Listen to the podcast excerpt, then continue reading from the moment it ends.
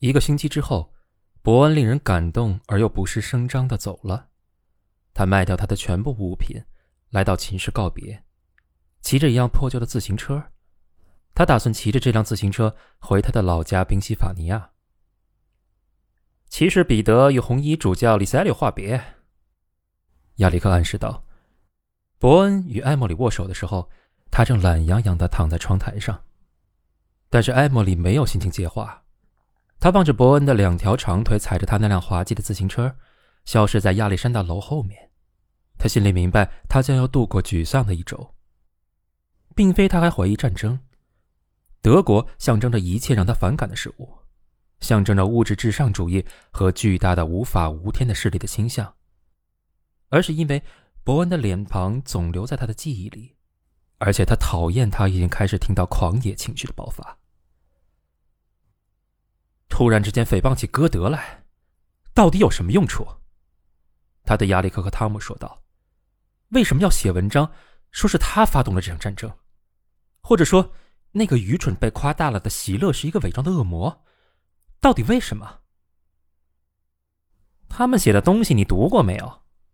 汤姆机灵的问道：“没有。”艾莫里承认：“我也没有读过。”他大笑道：“人们会大喊大叫。”亚历克悄声道：“而歌德的著作依旧在图书馆同一个书架上原封不动的放着，谁想读就让他去啃吧。”艾莫里激动的情绪消退了，这个话题也丢到了一边。你打算做什么，艾莫里？是步兵还是航空兵？我拿不定主意。我讨厌机械部队，不过当航空兵我倒还合适。我有同感，跟艾莫里一样。汤姆说道：“步兵还是航空兵？当然，航空兵听起来好像是战争的比较浪漫的一面，就像过去人们说的骑兵一样，你知道。不过我和艾莫里一样，连马力和活塞杆是什么都说不清楚。”不管怎么说，艾莫里对于自己缺乏热情的不满，最终演变成试图把整个战争归咎于他这一代人的祖先。一八七零年，所有人都为德国欢呼，所有的物质至上主义者们都很猖獗，还包括所有那些德国科技和效率的崇拜者们。就在这样的心情中，有一天，他在一堂英语课上听到教授引用洛克斯雷大楼。于是他心情抑郁的仔细研究起来，一面带着对丁尼生和他所代表的一切的蔑视，因为他把丁尼生看作是维多利亚时代人的代表。维多利亚时代的人，他们从未学会哭泣和悲哀，他们播下种子，收获痛苦，却是你们的子孙后代。艾莫里在笔记本上写下这两行诗。讲课人在讲授丁尼生的诗作的精深，五十个学子正埋头记着笔记。艾莫里把笔记本翻过一页，又在本子上开始写起来。他们站立，因为知道达尔文先生书里写的内容；他们站立，因为华尔兹兴起，而纽曼却走得匆匆。但是华尔兹的兴起时间要早得多，于是他把这一句划去。题目就叫《安定时代之歌》。那是教授的讲话，在远处嗡嗡作响。安定时期，天哪，什么东西都塞进箱子里。维多利亚时代的人就坐在箱盖上，心静安详的微笑。布朗宁在他意大利的别墅里勇敢的叫道：“一切都已圆满结束。”艾莫里又写起来：“你在神殿跪下。”他俯身向前去听你祈祷，你因辉煌收获感谢他，为中国将他声讨。为什么他一次只能写下一个对子？他有了一半现在需想出第二句来押韵。你要用科学来指教他，尽管他以前犯过错。哎，算了。你在家中见到孩子。我已经把屋子收拾，你叫道：“你在欧洲度过五十个春秋，然后堂堂正正死掉。在很大程度上，那就是丁尼生的思想。这是教授的讲话。斯温伯恩的《安定时代之歌》完全可以拿来做丁尼生的诗的标题。他反对动乱，反对破坏，把安定理想化了。终于，艾莫里有了灵感，他在笔记本上又翻过一页，在这堂课剩下的二十分钟里奋笔疾书。写完以后，他走到讲台前，把从他笔记本上撕下的一页放在讲台上。先生。这是一首献给维多利亚时代人的一首诗，他态度冷漠的说道。教授好奇的拿起纸片而艾莫里这时趁机很快的溜出门去。他写的东西是这样的：《安定时代之歌》，你教我们吟唱，淘汰庸人的证据，诗写的生活答案。狱卒的钥匙腰间塞，铃声哗啦直响。时间结束了谜语，时间我们已用完。海洋辽阔无限，天空伸手可及，枪炮守卫着边疆，还要防护手套，不是只求。千头万绪上心，陈词滥调一依。安定时代歌声抑扬，雨声嘈杂，我们歌唱声秋秋。许多事情结束了。四月的上旬，在氤氲的气氛中悄然流逝，那是笼罩俱乐部阳台的漫长的夜晚的阴霾。房间里唱机放的是可怜的蝴蝶，因为可怜的蝴蝶是那最后一年的流行曲子。战争似乎对他们没有一点触动。本来这个时候应该像过去的高年级学生的春天一样。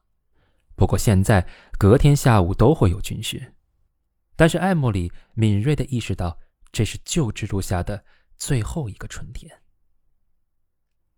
这是对理想之人的强烈抗议。艾莫里说道：“我有同感。”亚历克表示赞同。他与任何理想国是绝对不共戴天的。他在哪里出现，哪里就会有麻烦，就会有隐藏的灾难。他一旦张嘴说话，潜伏的灾难就会使人们昏厥动摇。当然，他充其量也不过是一个有才无德的人。就是这么回事儿。我觉得要思考的最糟糕的一件事是这个问题：过去都曾经发生过，要多久才会再发生呢？滑铁卢战役发生五十年之后，对于英国的小学生来说，拿破仑与威灵顿公爵一样的英雄。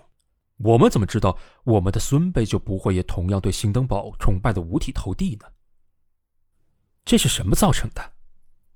时代，妈的，还有历史学家。只要我们学会把灾难就看作是灾难，就不会这样了。无论这灾难外表是否污秽，无论这灾难外表是单调还是壮丽。上帝呀，难道这四年来我们还没有把世间万物都痛骂个遍吗？接着夜幕降临，它必将成为最后的一个这样的夜晚。汤姆和艾莫里明天一早就要奔赴各自不同的训练营，此刻如往常一样，正走在幽暗的小道上，似乎依旧看到周围是他们熟悉的人的面庞。今夜草地上到处是鬼影，整个校园鬼魅猖狂。到了利特尔大楼，他们停下来，望着月亮升起。月光照得多德楼石板瓦的屋顶一片银白，照得沙沙作响的树木满目深蓝。你知道，汤姆悄声道：“我们现在所感觉到的，尽是壮丽的青春感。两百年来，在这里轰轰烈烈、肆意欢乐的青春。”最后的一阵歌声从布莱尔拱门那里飘来，长时间的话别，断断续续的声音。我们在这里留下的不仅仅是这个年纪，留下的是青春的全部传统。我们只是一代人，似乎在这里把我们与穿高筒靴和名望很高的那几代人结合在一起的一切联系，我们将全部切断。我们与博尔和亲戚哈里里手挽手走过了一半这样深蓝的夜。就是这个颜色，汤姆把话题扯开，深蓝色，色彩再多样一点就破坏了气氛。就变得奇怪了，房屋尖顶，背景是浴室黎明的天空，石板瓦屋顶上的蓝色的光，它损坏了，十分。再见了，阿伦博尔。艾莫里朝着那艘大楼大声说道：“我和你都知道人生的陌生角落。”他的声音在寂静中回响。火炬熄灭了，汤姆悄声道：“啊，梅萨丽娜，体育场上长长的影子造起了清真寺旁的光塔。”瞬息间，一年级时的说话声在他们周围此起彼伏，然后。他们面面相觑，眼里噙着隐隐约约的泪水。见鬼！见鬼！最后一线光渐渐暗淡，掠过大地，低洼辽阔的大地，房屋尖顶下阳光灿烂的大地。夜晚的鬼魂又拨动他们的里拉琴，在林间的狭长走道上一边游荡，一边唱着悲伤的调子。月亮惨白的光映照着夜，从塔尖儿到塔身。啊，睡要做梦，做梦就无休止，挤压睡莲花瓣，获取值得纪念的东西。一个小时的精华，在这与世隔绝的星光与塔尖的幽谷，不要再等候这朦胧的月色，因为一个愿望的永久的早晨已经到期，到了现实的午后。